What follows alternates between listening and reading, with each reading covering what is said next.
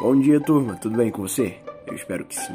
Hoje, dia 5 de novembro, e seguimos para mais um episódio nessa semana falando sobre o mercado imobiliário na série do nosso podcast sobre liberdade financeira. E no episódio de hoje, eu vou falar sobre um assunto que pouquíssimas pessoas irão falar para você. Talvez você nunca ouviu sobre esse ponto de vista a respeito do mercado imobiliário antes. É um assunto que os construtores, é um assunto que os corretores, é um assunto que o pessoal que trabalha no mercado imobiliário não gosta de falar, nem gosta nem de saber mais aprofundado sobre isso. Eu posso dizer isso por experiência prática. Eu mesmo, quando estava para trabalhar na imobiliária, falei e citei sobre esse livro Pai Rico, Pai Pobre e o, o dono da imobiliária falou que não gostava do ponto de vista do autor. Mas a verdade é que nós não entendemos 100% essa, é, esse ponto de vista e o quão ela é importante para a sociedade como um todo. Hoje eu quero falar sobre o, o livro Pai Rico, Pai Pobre, mais especificamente sobre qual a noção que Pai Rico, que no livro Pai Rico, Pai Pobre, Roberto Kozak traz sobre o mercado imobiliário.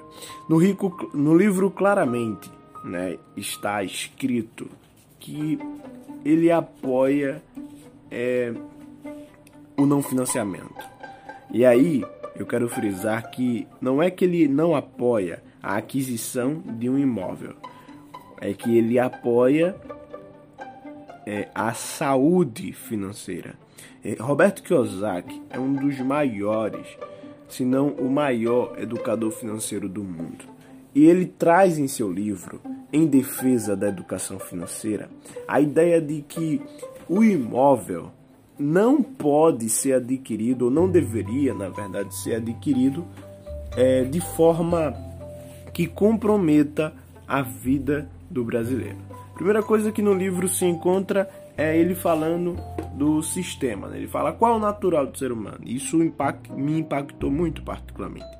Ele disse, ó, o ser humano nasce, o ser humano convencional estuda, o ser humano convencional se forma e aí vem decisões críticas, decisões assim extremamente importantes, decisões que geralmente são repetidas no ser humano, nas pessoas. As pessoas geralmente fazem a mesma coisa, que é a decisão de ter uma casa e a decisão de ter um carro. Roberto Kazak fala que esses dois é, objetos, que, esses, que essas duas aquisições da vida são as duas aquisições mais relevantes para o comprometimento familiar, para comprometimento financeiro daquela família, daquele casal, ou até daquela pessoa que mora só e, e, e, faça essa aquisição sozinha. A grande questão é que as pessoas, quando chegam nessa aquisição, que é a aquisição de maior é, custo na sua vida, elas se privam de é, comprarem de forma saudável para comprar o que elas simplesmente querem para satisfazer o ego de forma endividada. Então elas financiam. Eu fiz um, eu trouxe um cálculo aqui para vocês, né? Que é o seguinte: se você pegar, uh, se você pegar um imóvel de 500 mil reais e financiar ele, digamos que você financie esse imóvel durante 30 anos e você deu uma entrada de 100 mil reais, né? É 20% do valor do imóvel. Então você pega o imóvel é, de 500 mil reais, dá uma entrada para o banco de 100 mil reais e financia. E a gente bota uma taxa de 9%, né, o que é a taxa média. Às vezes vai para mais, 10, 11, é, ou pode ser menos, 7, 8, mas vamos botar 9% durante 30 anos pagando uma mensalidade é, sobre esse imóvel. No final, Aqui eu estou falando em números concretos. Eu peguei esse número de registro de bancos. No final, o valor acumulado vai ser de 1 milhão 111 mil reais e alguns centavos. você vai ter o valor de dois imóveis mais 111 mil reais. Ou seja, pelo simples fato de você financiar pelo banco, você teve aí, é, no final, condições de ter dois imóveis. Né? E é claro que as pessoas que, é, que no caso são pessoas que se importam muito com a, a a satisfação do outro, entre aspas, né? Porque eu conto isso porque na verdade eu me importo com a educação financeira do Brasil. Eu me importo com a educação financeira da minha família, da, da minha, dos meus amigos, da, dos que convivem comigo. E é por isso que eu digo, cara, não se endivide, não faça dívida se você não tem condição de pagar. E aí, quando você faz isso, aí não, vou aqui, é, aqui é, ter meu imóvel para pagar parcelado mensalmente e no final você tem pago dois imóveis. Mas levando em consideração que você deu uma entrada de 100 mil e você só financiou 400, então você vai ter aí quase, né, 4 vezes 3, 12, quase 1 milhão e 200, tem 1 milhão e 100, então quase 3, 3, 3 vezes o valor que você financiou.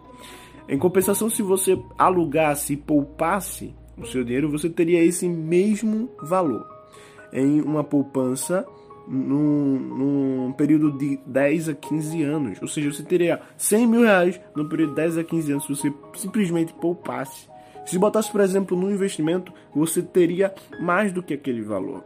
Então a grande questão aqui é saber, é entender, na verdade, é que hum, eu posso sim, eu posso sim ter meu imóvel, mas a questão é como é que eu vou ter meu imóvel. E você diz, ah, irmão, mas todo mundo nasce em, em, em dívida, todo mundo nasce numa situação difícil, não dá pra não financiar. Tem que financiar. Não, tem pessoas que nascem com condições de comprar, cara.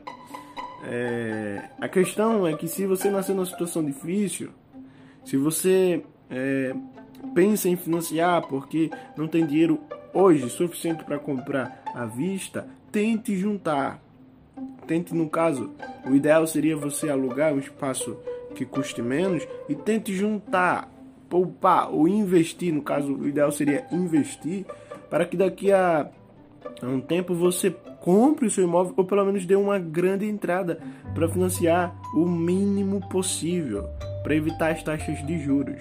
No fim das contas, ou os juros está a seu favor ou está contra você, ou está contra você. Então escolha hoje, né? Porque é, o, o, o, Roberto Kiyosaki, no livro Pai Rico, Pai Pobre, ele não acusa, ele não é, é, defende o aluguel em relação à compra. E nem tão pouco ele fala que comprar é ruim imóvel. Roberto Kiyosaki tem vários imóveis. A grande questão é você entender a mentalidade, é mudar o mindset. É em vez de pensar em se prejudicar financeiramente, é pensar em se beneficiar financeiramente. Então aqui não é sobre você não ter o bem, que é um bem, é, é o bem mais, é assim, mais caro que você a, a, que você obtém no longo da sua vida.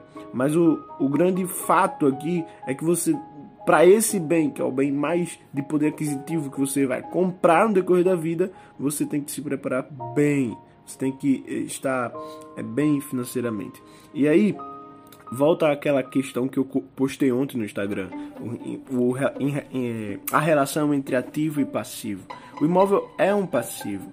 E aí, como você é uma pessoa que tem uma mentalidade rica, você tem que primeiro possuir ativos.